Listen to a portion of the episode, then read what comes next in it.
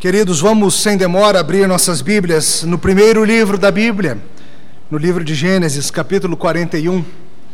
Estamos na reta final de nosso estudo nesse livro maravilhoso, útil, inerrante. E nós somos gratos a Deus pela oportunidade que temos de mais uma vez nos debruçarmos sobre a Sua palavra. Gênesis 41, continuando a história de Jacó por meio do exame da vida de seus filhos, José, Judá e os outros. Gênesis 41, a leitura é um tanto extensa. Eu peço que você corajosamente me acompanhe, que você use sua imaginação, que você acompanhe ativamente e não meramente de forma passiva, sentado esperando acabar, mas que você reconheça que essa leitura é de um livro vivo, um livro que, pela ação do Espírito, nos transforma. Gênesis 41, acompanhe com fé a leitura da palavra do Senhor. Passados dois anos completos, Faraó teve um sonho. Parecia-lhe achar-se ele de pé junto ao Nilo. Do rio subiam sete vacas formosas à vista e gordas e pastavam no carriçal. Após elas subiam do rio outras sete vacas, feias à vista e magras, e pararam junto às primeiras na margem do rio. As vacas feias à vista e magras comiam as sete formosas à vista e gordas. Então acordou Faraó Tornando a dormir, sonhou outra vez. De uma só haste saíam sete espigas, cheias e boas, e após elas nasciam sete espigas mirradas, crestadas do vento oriental. As espigas mirradas devoravam as sete espigas grandes e cheias. Então acordou Faraó. Fora isso um sonho. De manhã, achando-se ele de espírito perturbado, mandou chamar todos os magos do Egito e todos os seus sábios e lhes contou os sonhos mas ninguém havia que lhes interpretasse. Então disse a Faraó, o copeiro-chefe: Lembro-me hoje das minhas ofensas. Estando Faraó muito indignado contra os seus servos, e pondo-me sob prisão na casa do comandante da guarda, a mim e ao padeiro-chefe, tivemos um sonho na mesma noite, eu e ele. Sonhamos, e cada sonho com sua própria significação. Achava-se conosco um jovem hebreu, servo do comandante da guarda. Contamos-lhes os nossos sonhos e ele nos interpretou a cada um segundo o seu sonho. E como nos interpretou, assim mesmo se deu. Eu fui restituído ao meu cargo e o outro foi enforcado. Então Faraó mandou chamar a José e o fizeram sair à pressa da masmorra. Ele se barbeou, mudou de roupa e foi apresentar-se a Faraó. E este lhe disse: Tive um sonho e não há quem o interprete. Ouvi dizer, porém, a teu respeito, que quando ouves um sonho podes interpretá-lo. Respondeu-lhe José: Não está isto em mim mas Deus dará resposta favorável a Faraó. Então contou Faraó a José: No meu sonho estava eu de pé na margem do Nilo, e eis que subiam dele sete vacas gordas e formosas à vista e pastavam no carriçal. Após estas subiam outras vacas, fracas, muito feias à vista e magras. Nunca vi outras assim disformes em toda a terra do Egito. E as vacas magras e ruins comiam as primeiras sete gordas, e depois de as terem engolido, não davam aparência de as terem devorado pois seu aspecto continuava ruim como no princípio. Então acordei. Depois vi em meu sonho que sete espigas saíam da mesma haste, cheias e boas, após elas nasceram sete espigas secas, mirradas, crestadas do vento oriental. As sete espigas mirradas devoravam as sete espigas boas, contei-o aos magos, mas ninguém houve que me interpretasse. Então lhe respondeu José: O sonho de Faraó é apenas um. Deus manifestou a Faraó o que há de fazer. As sete vacas boas serão sete anos. As sete espigas boas também sete anos. O sonho é um só. As sete vacas magras e feias que subiam após as primeiras serão sete anos, bem como as sete espigas mirradas e crestadas do vento oriental serão sete anos de fome. Esta é a palavra, como acabo de dizer a Faraó, que Deus manifestou a Faraó que ele há de fazer. Eis aí vem sete anos de grande abundância por toda a terra do Egito. Seguir-se-ão sete anos de fome, e toda aquela abundância será esquecida na terra do Egito, e a fome consumirá a terra, e não será lembrada a abundância na terra em vista da fome que seguirá, porque será gravíssima. O sonho de Faraó foi dúplice, porque a coisa é estabelecida por Deus, e Deus se apressa a fazê-la. Agora, pois, escolha Faraó um homem ajuizado e sábio, e o ponha sobre a terra do Egito. Faça isso, Faraó. Ponha administradores sobre a terra e tome a quinta parte dos frutos da terra do Egito nos sete anos de fartura. Ajuntem os administradores toda a colheita dos bons anos que virão. Recolham cereal debaixo do poder de Faraó para mantimento nas cidades e o guardem. E assim o mantimento será para, para abastecer a terra nos sete anos da fome que haverá no Egito, para que a terra não pereça de fome. O conselho foi agradável a Faraó e a todos os seus oficiais. Disse Faraó aos seus oficiais: Acharíamos porventura homem como esse, em que há o Espírito de Deus? Depois disse Faraó a José: Visto que Deus te fez saber tudo isso, ninguém há tão ajuizado e sábio como tu. Administrarás a minha casa, e a tua palavra obedecerá todo o meu povo. Somente no trono eu serei maior do que tu. Disse, pois, disse mais Faraó a José: Vês que te faço autoridade sobre a terra do Egito. Então tirou o Faraó o seu anel de sinete da mão e o pôs na mão de José.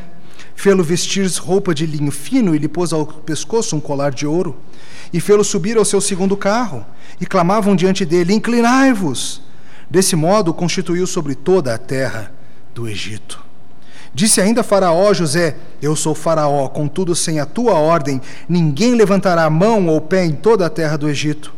E a José chamou Faraó de Zafenate Paneia e lhe deu por mulher a Azenate, filha de Potífera, sacerdote de On, e percorreu José toda a terra do Egito. Era José da idade de 30 anos quando se apresentou a Faraó, rei do Egito, e andou por toda a terra do Egito. Nos sete anos de fartura, a terra produziu abundantemente. E ajuntou José todo o mantimento que houve na terra do Egito durante os sete anos e o guardou nas cidades. O mantimento do campo ao redor de cada cidade foi guardado na mesma cidade. E assim ajuntou José muitíssimo cereal, como areia do mar, até perder a conta, porque ia além das medidas. Antes de chegar à fome, nasceram dois filhos a José, os quais lhe deu a Zenate, filha de Potífera, sacerdote de Om. José, ao primogênito, chamou de Manassés, pois disse: Deus me fez esquecer de todos os meus trabalhos e de toda a casa do meu pai. E ao segundo chamou-lhe Efraim, pois disse: Deus me fez próspero na terra da minha aflição. Passados os sete anos de abundância que houve na terra do Egito, começaram a vir os sete anos de fome, como José havia predito. E havia fome em todas as terras, mas em toda a terra do Egito havia pão. Sentindo toda a terra do Egito a fome, clamou o povo a Faraó por pão. E Faraó dizia a todos os egípcios: Ide a José, o que ele vos disser, fazei. Havendo, pois, fome sobre toda a terra, abriu José todos os celeiros e vendia aos egípcios, porque a fome prevaleceu na terra do Egito e todas as terras vinham ao Egito para comprar de José, porque a fome prevaleceu em todo o mundo. Até aqui a palavra do Senhor. Oremos. Obrigado, Senhor, por Gênesis capítulo 41, este relato inspirado dos eventos no Egito milhares de anos atrás. Obrigado, Senhor, porque a tua palavra é viva, eficaz e atuante em nossos corações, e nós pedimos que o Senhor a utilize para nos transformar. No nome de Jesus. Amém. Que presidente não gostaria de ter um ministro capaz de ver o futuro? Qual presidente do Brasil não gostaria de ter ministros que pudessem saber o que vai acontecer? Imagine um ministro da Fazenda capaz de prever as, as flutuações cambiais, as mudanças no comércio internacional, os cenários diversos pelo mundo. Imagine um ministro da Pecuária, Agricultura e Abastecimento capaz de prever pragas, de prever chuvas, capaz de saber todos os fatores climáticos e outras coisas que afetariam na produção. Imagine que bom ter um ministro da Ciência e Tecnologia que, com 14 anos de antecipação, soubesse dizer quais serão os avanços tecnológicos, as coisas que vão acontecer, onde a gente deve investir. Imagina ter um ministro da Saúde que saiba com antecipação quais as vacinas serão desenvolvidas, quais as pandemias que virão, como a gente deve se preparar, o que fazer para melhorar o país. Imagina que beleza ter um ministro dos esportes que soubesse de antemão quantos gols a Alemanha faria e falasse para a FIFA: deixa para lá, não precisa ter Copa aqui, entrega para quem quiser. É muito bom a gente ter do nosso lado gente capaz de nos dar conselho bom gente capaz de nos ajudar a ver as coisas. Que líder não precisa de gente inteligente e útil ao seu lado para ajudá-lo a enxergar como as coisas estão caminhando. É, por exemplo, útil quando um pregador não consegue imaginar a ilustração inicial do seu sermão e um presbítero sugere: por que você não fala isso, isso e isso? Fatos reais. É bom quando você precisa tomar alguma decisão importante, financeira, patrimonial, e você tem bons conselheiros do teu lado comprar imóvel, escolher carreira, definir um casamento. Tudo isso envolve gente útil do nosso lado nos ajudando. Agora, nenhum de nós tem um conselheiro infalível, humano que saiba prever exatamente o que vai acontecer. Mas Faraó tinha. Curiosamente, um rei pagão como Faraó recebe de Deus um presente chamado José. Por quê? Hoje em nossa história nós veremos Deus abençoando o Faraó, Deus abençoando o Egito, os pagãos. Veremos Deus usando um homem que foi trabalhado ao longo de anos para isso, para liderar um povo em tempos difíceis. Mas por quê? Por que José? Por que no Egito? Por que agora? E o que isso implica para o próprio José? Será que finalmente os anos de sofrimento de José acabaram e começou a exaltação? Hoje nós investigaremos essa história e veremos, em resumo, que na pobreza ou na riqueza, nós devemos seguir fiéis ao que Deus nos dá a fazer, enquanto Ele toca o seu plano adiante. De novo, na pobreza ou na riqueza, devemos seguir fiéis ao que Deus nos chama a fazer confiando que o próprio Deus está levando adiante o seu plano. Vamos ver isso com cuidado. Primeira coisa para a gente investigar hoje de manhã: na providência do Senhor, pode ser que venhamos a experimentar tempos de abundância, mas estes devem servir para que abençoemos os outros. Como que a gente chegou aqui? Na última vez que a gente encontrou com José, José estava preso. Já haviam se passado 11 anos desde que ele fora vendido pelos seus irmãos lá na terra de Canaã. No capítulo anterior, nós vimos que José interpretou os sonhos do copeiro-chefe e os sonhos do padeiro-chefe, dizendo o que aconteceria com cada um deles. E conforme a interpretação dada por José, o copeiro-chefe foi reabilitado e voltou à convivência do palácio real de Faraó, mas o padeiro-chefe morreu e teve sua carne comida pelas aves. E lembre-se que José havia dito para o copeiro: Não se esqueça de mim, quando se tornar realidade o que eu estou dizendo que vai se tornar, lembre-te de mim e fale acerca da, do meu sofrimento, conte acerca do fato de que eu fui roubado da terra dos hebreus e trazido para cá. Mas ele se esqueceu, e assim terminou a história. E a Bíblia começa nos dizendo que dois anos se passaram desde então. Dois anos em que esse homem ficou lá, sofrendo, aguardando, com paciência a providência do Senhor. E a história começa com Faraó sonhando. Olha de novo o verso 1 na sua Bíblia. Passados dois anos completos, Faraó teve um sonho. Parecia-lhe achar-se ele de pé junto ao Nilo.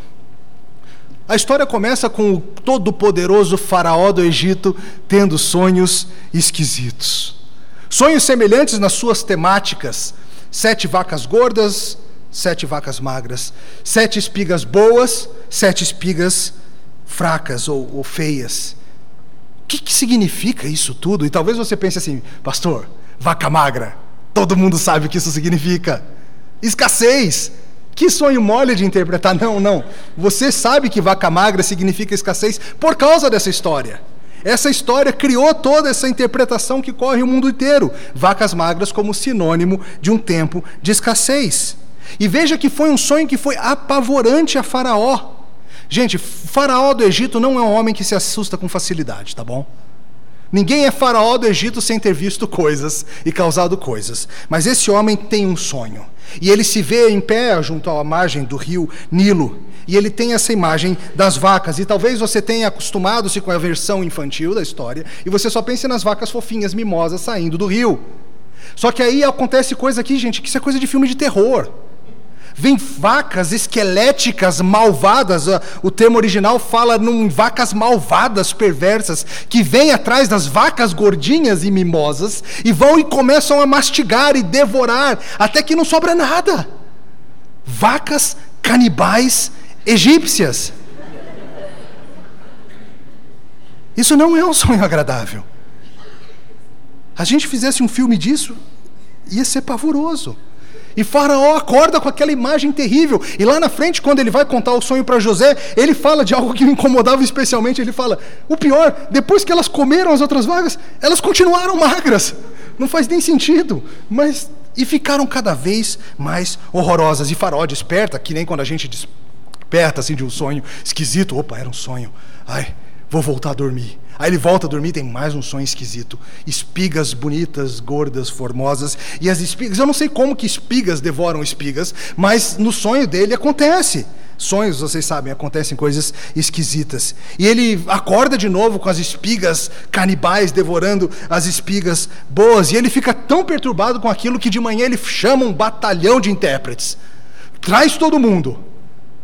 Quero todos os meus intérpretes aqui. Queridos, no Egito, a questão dos sonhos era uma questão muito séria e havia muito misticismo e paganismo envolvido com isso.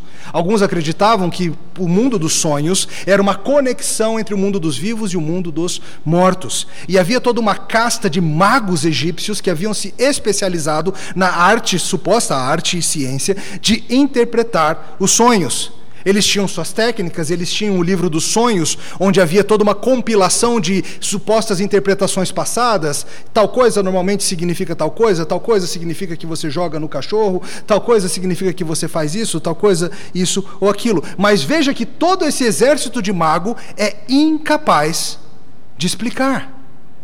Eles se veem também assustados. Nenhum de nós é capaz de explicar esse sonho de Faraó. Então algo interessante se passa. O copeiro, aquele que havia esquecido de José, se lembra.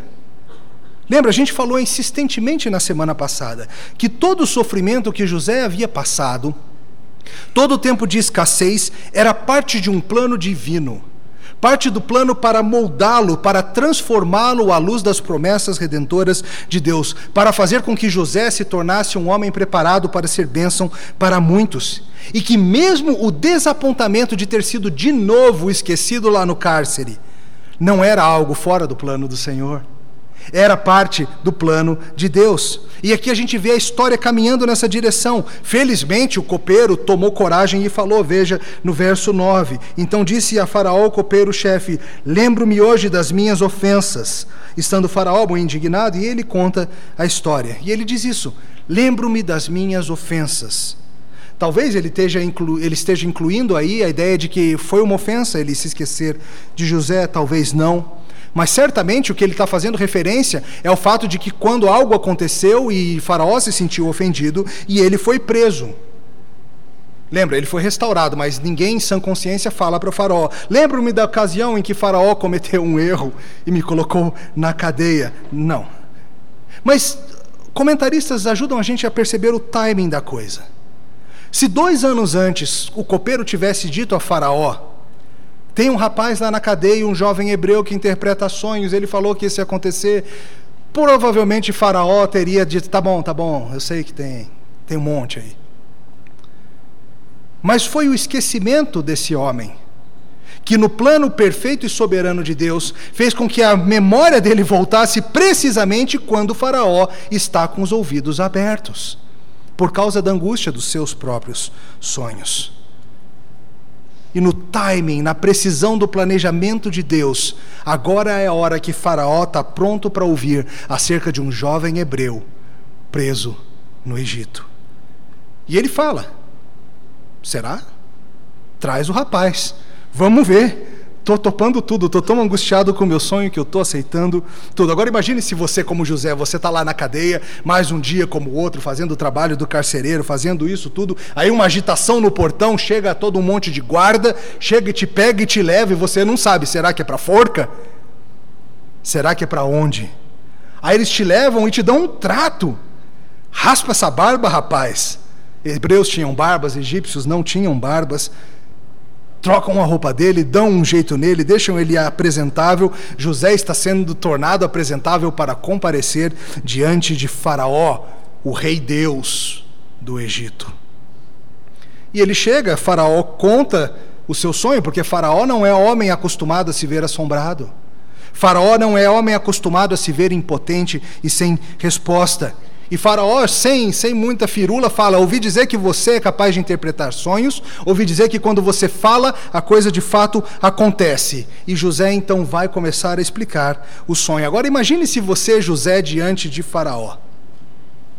Você está sofrendo com toda a estrutura opressiva e poderosa do Egito.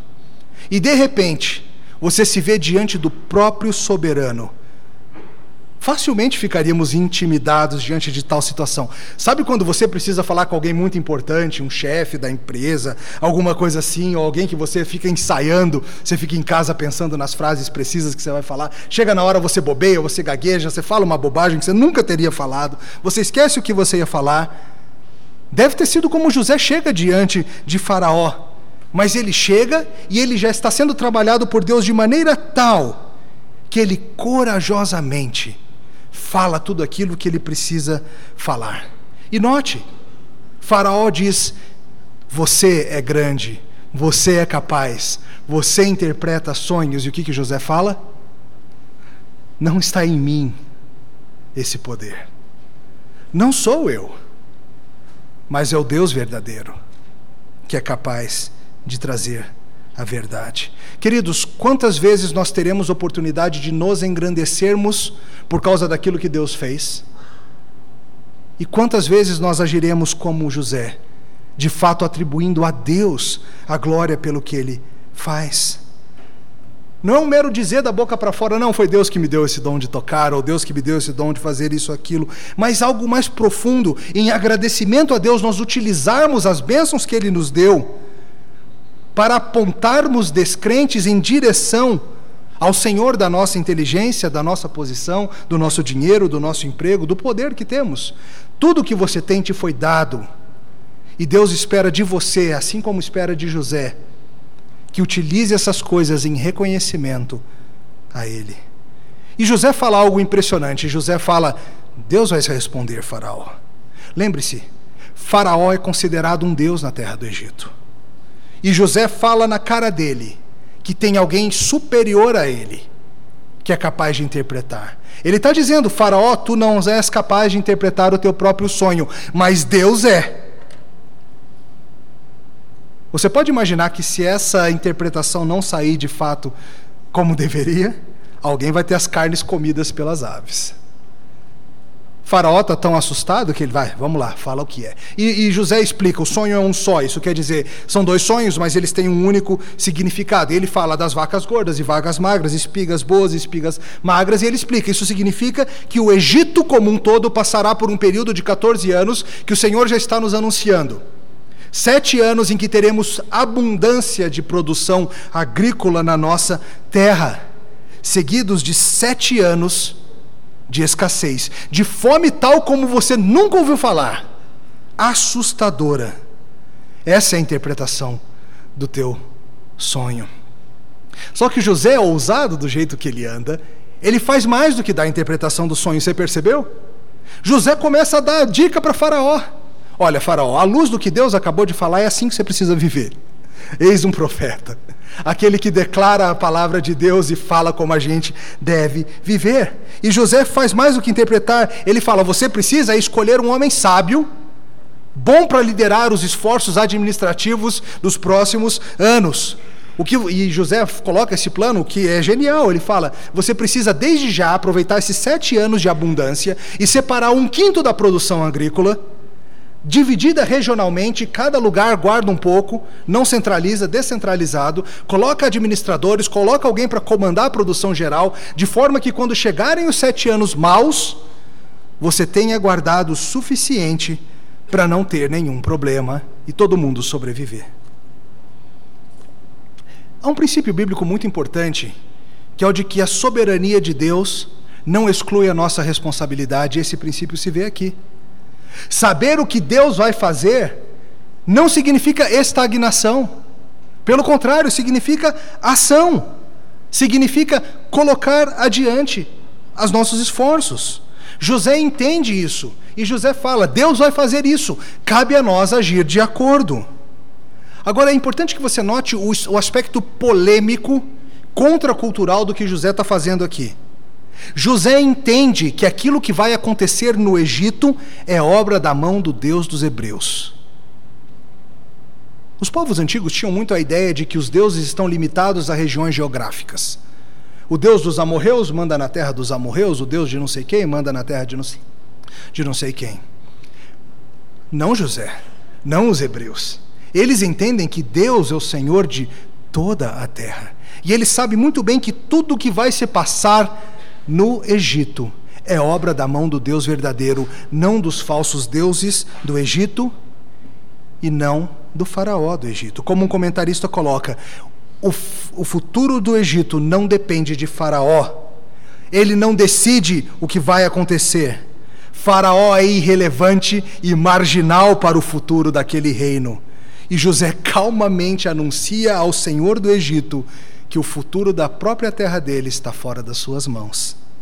Em Gênesis 41 está claro que Faraó não é capaz de causar o futuro, tampouco pode ele resistir o que o Deus verdadeiro fará. Soberania de Deus sobre a terra do Egito. Deus manda no que acontece no Egito. E ele chama José para agir de acordo. Querido, esse princípio da prudência, falando rapidamente, ele é um princípio bíblico bom. É algo que nós, como indivíduos e como nação, devemos fazer. Você não tem garantia que os seus anos de vaca gorda continuarão. Você não tem nenhuma garantia de que a tua produtividade e renda atual continuará. Há sabedoria bíblica em pouparmos, em guardarmos, em colocarmos nossos celeiros cheios para os dias de escassez. Isso vale para a gente como indivíduos, isso vale para a gente como nação, isso vale para a gente como igreja também. E veja então que a história continua e Faraó fica tão impressionado que José é exaltado. Volta para a Bíblia, verso 37. O conselho foi agradável a Faraó e a todos os seus oficiais. Disse Faraó aos seus oficiais: Acharíamos porventura homem como este em quem há o Espírito de Deus? Depois disse Faraó a José: Visto que Deus te fez saber tudo isso, ninguém é tão ajuizado e sábio como tu. Administrarás a minha casa e a tua palavra obedecerá todo o meu povo. Somente no trono eu serei maior do que tu. É bacana de ver que não apenas Faraó, mas os próprios oficiais de Faraó ficaram impressionados com aquilo. E Faraó, que poderia ter arrogantemente agido, percebe que ele tem uma oportunidade de ouro nas suas mãos. Uma maravilhosa oportunidade de colocar um homem sábio ao seu lado alguém que já recebeu de Deus a interpretação do que vai acontecer. E ele não perde tempo, ele decide colocar José como o governador sobre o Egito. Faraó ouve a sugestão de José e coloca o próprio homem.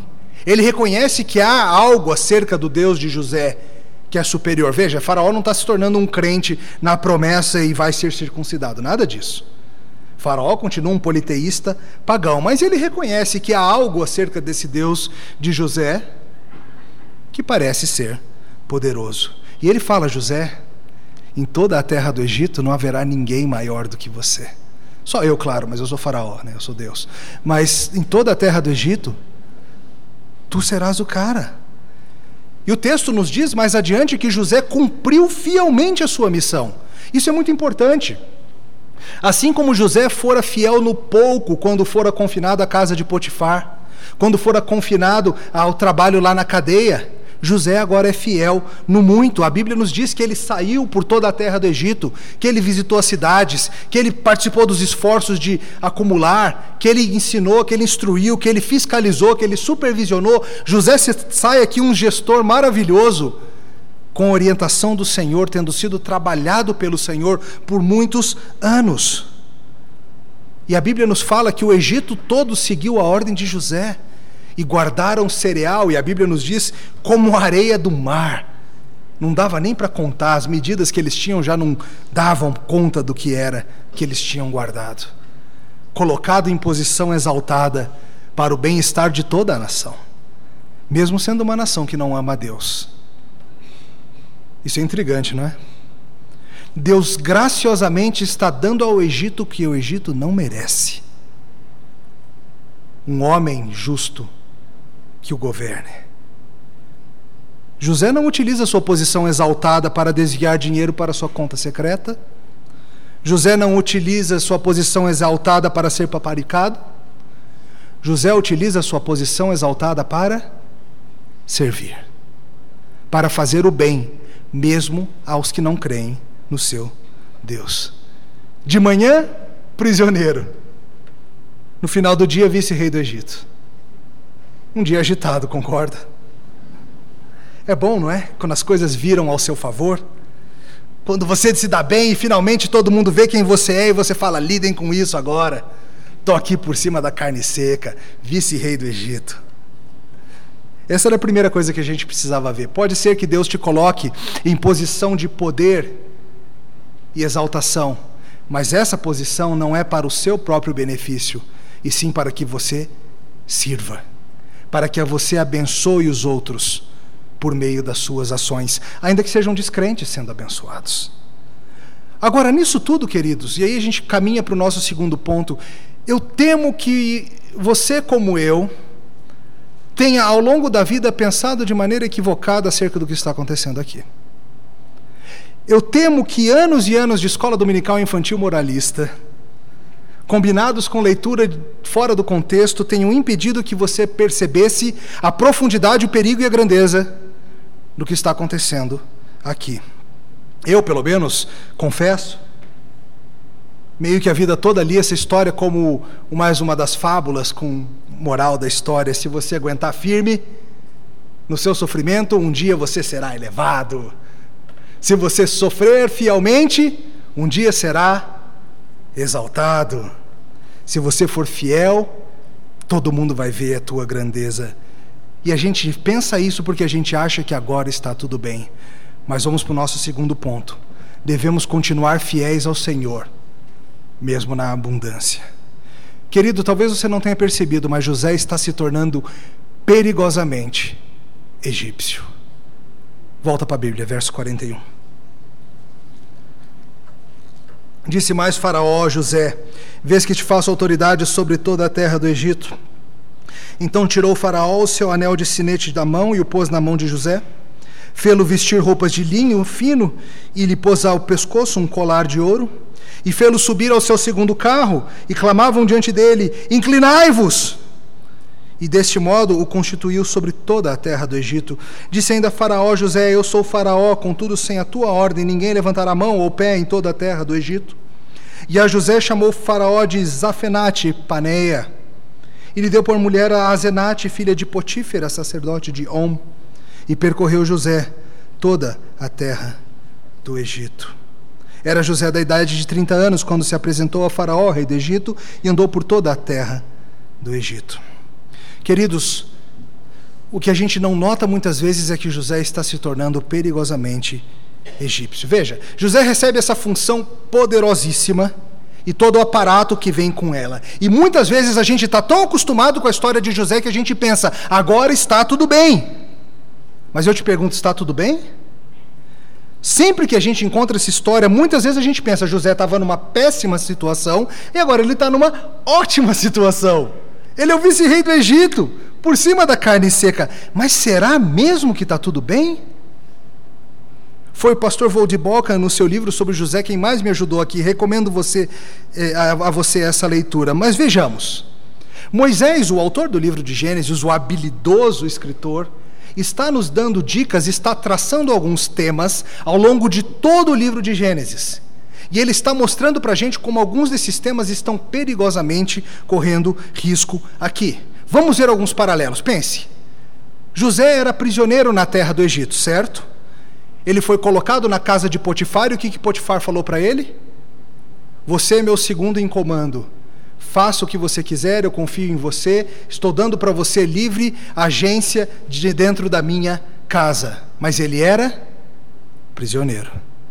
Há todo aquele episódio com a mulher de Potifar, ele vai parar na cadeia e o carcereiro gosta dele. O que, que o carcereiro fala para ele? Estou dando para você o meu comando, você é o meu segundo, faça tudo o que você quiser, confio em você. Mas José era prisioneiro. Ele apenas mudou de prisão agora. Faraó, o rei do Egito, fala para ele: Você é meu segundo em comando, eu digo, faço o que você quiser na minha casa, apenas esteja debaixo de mim. Mas não se engane, José continua um prisioneiro no Egito. José não tem liberdade, por exemplo, de deixar essa terra e voltar para a terra de Canaã.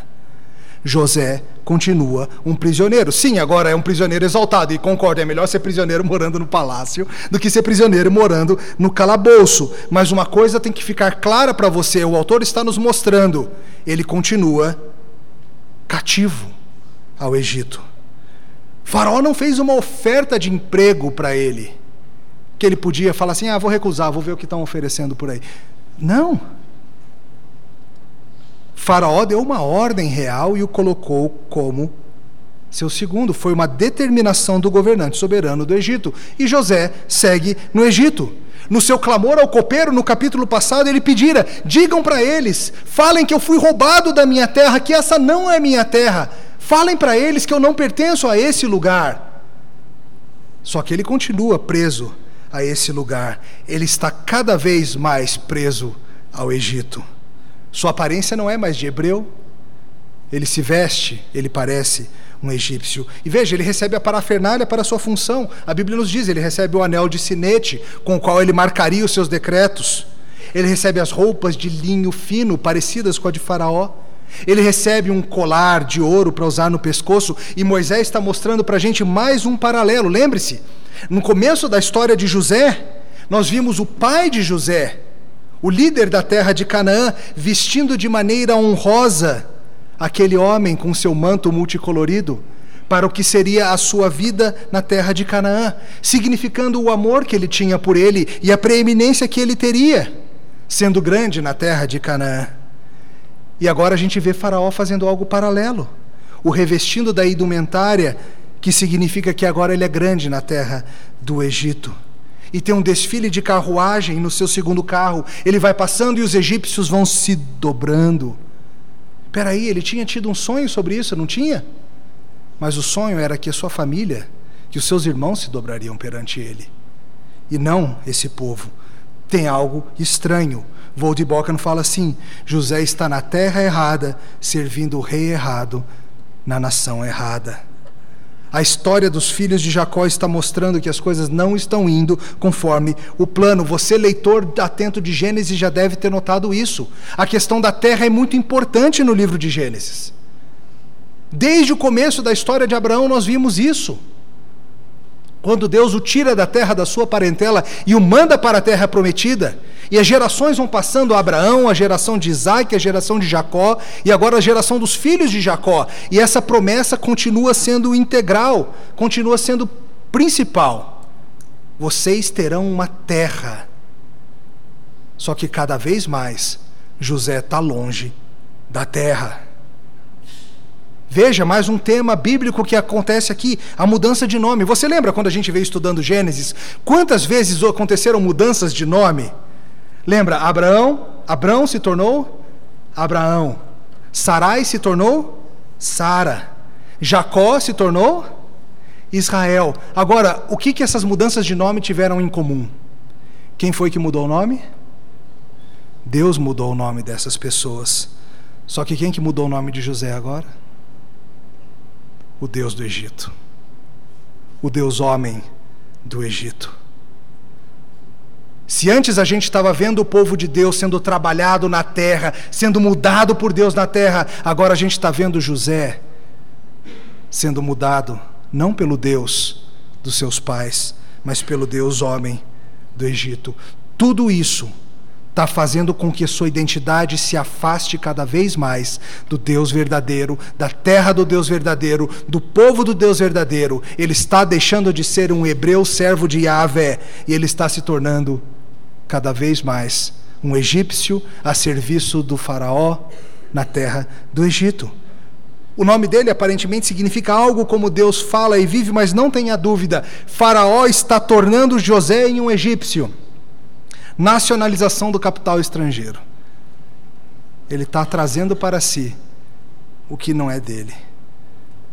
Se você notar, tem mais um tema aqui que mostra o perigo do que está acontecendo: o casamento dele.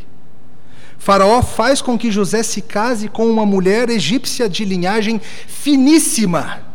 Os comentaristas explicam para a gente que a Zenate, filha de Potífera, sacerdote de On. On é outro nome para a cidade que talvez você conheça como Heliópolis, a cidade do sol, o centro de adoração de ninguém menos do que o deus Ra, um dos deuses mais importantes do Egito. E a filha desse sacerdote certamente é alguém digna de se casar com um faraó.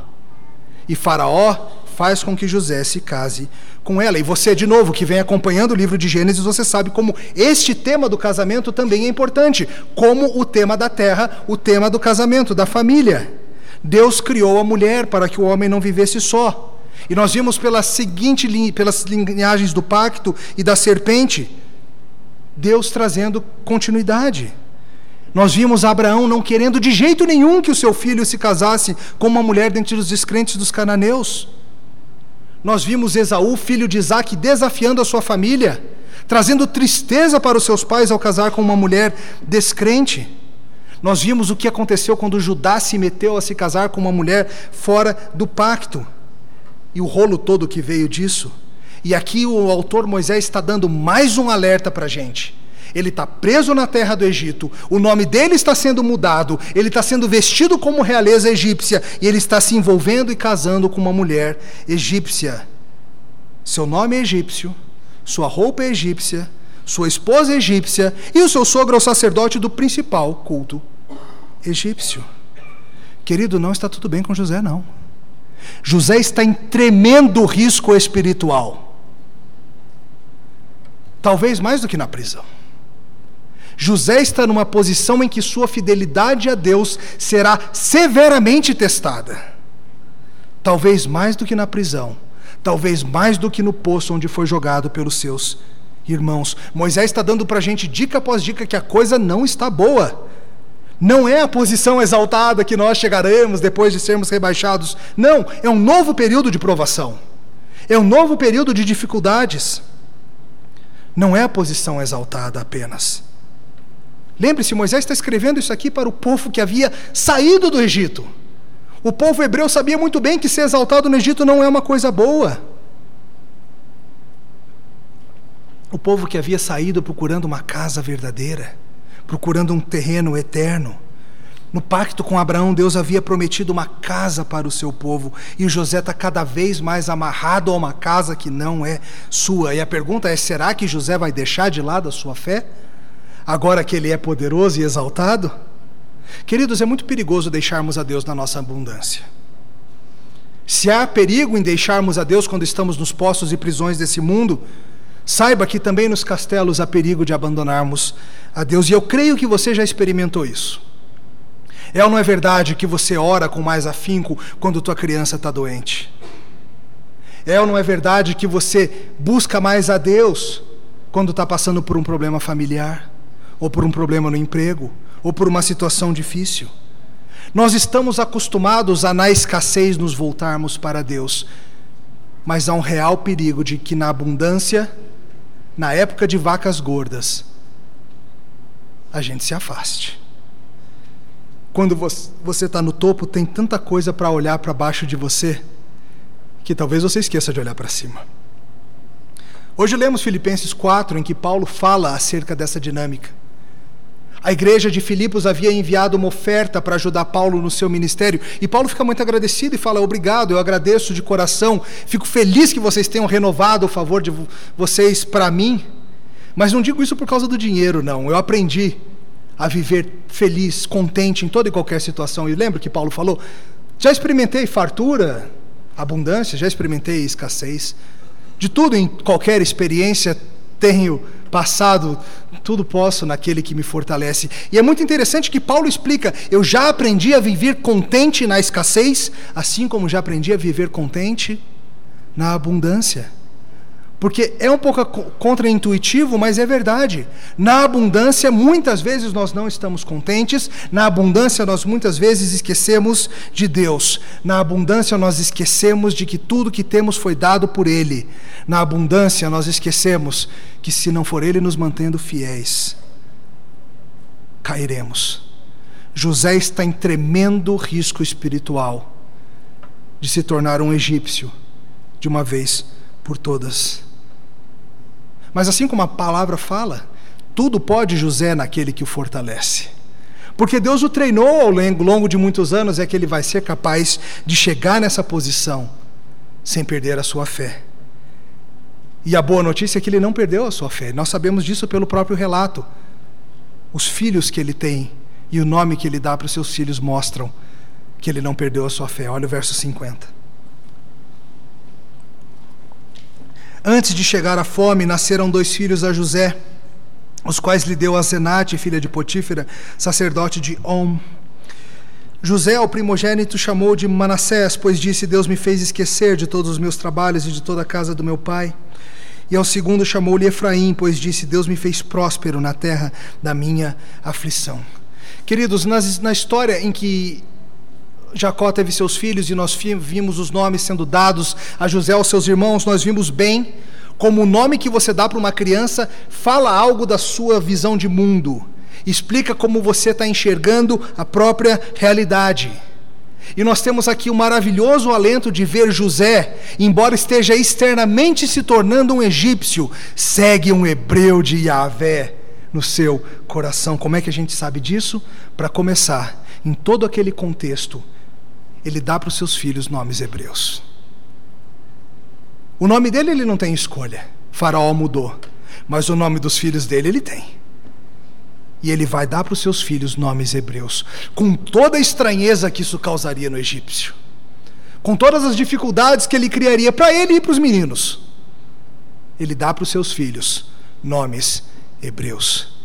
Ele continua fiel ao seu Senhor. E os nomes mostram algo acerca da sua fé. Manassés, ele reconhece ao dar o nome de Manassés que Deus foi bom para com ele, que tudo que ele tem veio da mão do Senhor, que tudo que se passou na sua trajetória foi parte da mão de Deus, e o que tem agora também é parte vinda da mão de Deus. Efraim é ainda mais interessante, veja o que ele fala, porque Deus me fez frutífero aonde? Na terra da minha. Esse é o nome que ele dá ao Egito. José não está se tornando um egípcio coisa nenhuma. Ele reconhece que o Egito é a terra da sua aflição. Ele sabe que ele não está em casa. Ele sabe que, embora ele tenha as roupas bonitas, o poder, as carruagens e o dinheiro, ele sabe que ele não está em casa. Ele sabe que aquela é a terra da sua aflição. Ele não chama o Egito de seu lar. Voldebock escreve da seguinte maneira: José identifica os seus filhos com o povo de, pactual de Deus, ao dar para os seus filhos nomes hebreus. Como um escravo, ele não tinha escolha em receber o nome e a esposa que Faraó lhe deu. Mas quando seus filhos nascem, ele tem uma escolha. Se ele tivesse de fato aceitado sua identidade egípcia, se tivesse rejeitado sua identidade hebraica, ele teria dado aos seus filhos nomes egípcios. Mas ele não faz isso. E isso mostra a sua lealdade. Manassés é a forma que José mostra a tremenda imagem da graça. Apenas Deus poderia receber o crédito de manter um jovem de 17 anos, que experimentou tudo o que José experimentou. Apenas Deus poderia evitar que um jovem como esse se tornasse um homem de 30 anos cheio de amargura, ressentimento e ódio para aqueles que haviam maltratado. Escolher o nome Manassés é uma imagem da graça que José estende aos seus irmãos. Para ele, dar um nome hebreu aos seus filhos era essencialmente identificar o menino com o bando de assassinos que haviam vendido na escravidão. Lembre-se, não havia nação de Israel nessa época. Havia apenas um pequeno clã, do qual a maioria havia jogado José no poço. Mais tarde a gente vai ver que o desejo de José por voltar para a terra acontece não nessa vida, mas acontece. O desejo nunca cessou. José não está numa ótima posição.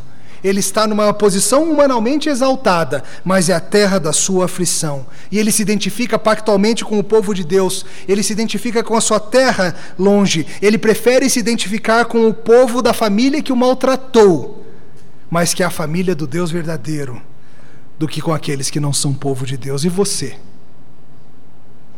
Quando te forem oferecidos os tesouros do Egito, abandonarás tua identificação como parte do povo de Deus? Quando esse mundo parecer te oferecer aquilo que o, o povo de Deus não está te oferecendo, você vai se agarrar ao nome egípcio? Ou você vai ficar firme com o povo de Deus, ainda que o povo de Deus seja difícil de lidar? Não te esqueças de Deus quando a prosperidade bater a tua porta.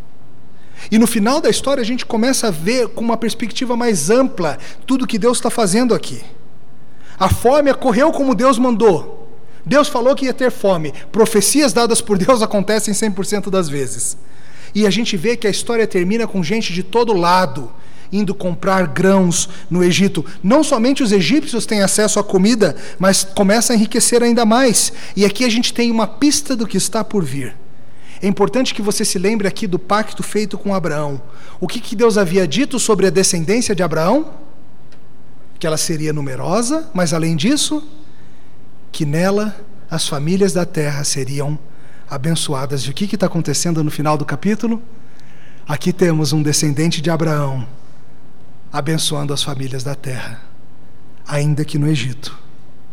E aqui a gente vê a preservação da semente, o plano maior acontecendo. Vold Bocan de novo coloca assim: o Egito se torna o único lugar no mundo onde o, o povo da aliança pode ir comprar grãos para sobreviver. Em resumo, Deus mandou José para o Egito, não para que ele se tornasse rico e poderoso, mas para que por meio disso fosse preservada a semente prometida e assim fosse assegurada a salvação do povo de Deus, tanto em pequeno prazo, Israel, Judá, como a longo prazo, todos aqueles que viriam depois. Essa é a chave do que está acontecendo aqui com José, querido. Não é uma história acerca de como você vai ficar rico depois de experimentar pobreza. Não é isso.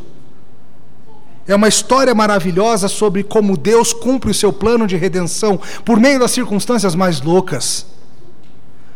Estevão, quando estava para ser apedrejado lá no Novo Testamento, ele falou sobre José e ele falou, ele falou que o objetivo de José ter ido para o Egito foi para que a semente prometida fosse preservada. No final das contas, nós todos somos parte de um grande plano o plano de fazer convergir em Jesus Cristo todas as coisas. Os que vieram antes de Cristo na promessa foram utilizados em diversas capacidades para que isso acontecesse. Um deles, em especial, sendo poderoso no Egito, e assim provendo comida para que a sua linhagem não fosse perdida. E outros foram usados jogando esse irmão num poço, para que tudo isso acontecesse. O plano do Senhor é perfeito. O plano inclui os milagres de Jesus, o plano inclui a cruz de Jesus. Tudo isso é parte do plano para que as nações da terra venham e se alimentem dele. Os povos da terra experimentam as migalhas que caem da mesa, que nem o Egito está experimentando. Mas a refeição completa é para os que amam a Deus, amam o seu povo Israel. Há um homem num local onde ele é o único que ama o Senhor um homem cuja justiça e fidelidade provê salvação para toda a terra, alguém que não se corrompe, alguém que é fiel em toda a casa do Senhor. Eu espero que José te lembre acerca de alguém. Alguém maior que José será necessário, pois José também é pecador. Aqui ainda é período de sombras. E a boa notícia, a grande notícia, não é que José ou você vão vencer na vida. A boa notícia é que o plano de preservação da, da semente, é que o plano de trazer um descendente de Adão, de perdão, de Eva para salvar o seu povo, vai ser cumprido à risca. O plano está se cumprindo perfeitamente. Oremos. Te louvamos, Senhor, porque Jesus Cristo, nosso redentor, vive e porque por meio de diversos eventos complexos mas sempre diante da tua mão, o Senhor fez com que o mundo fosse preparado e chegasse ao ponto da vinda do Redentor. Nós te louvamos, Senhor, porque temos em Cristo aquele que nos alimenta. No nome dele oramos. Amém.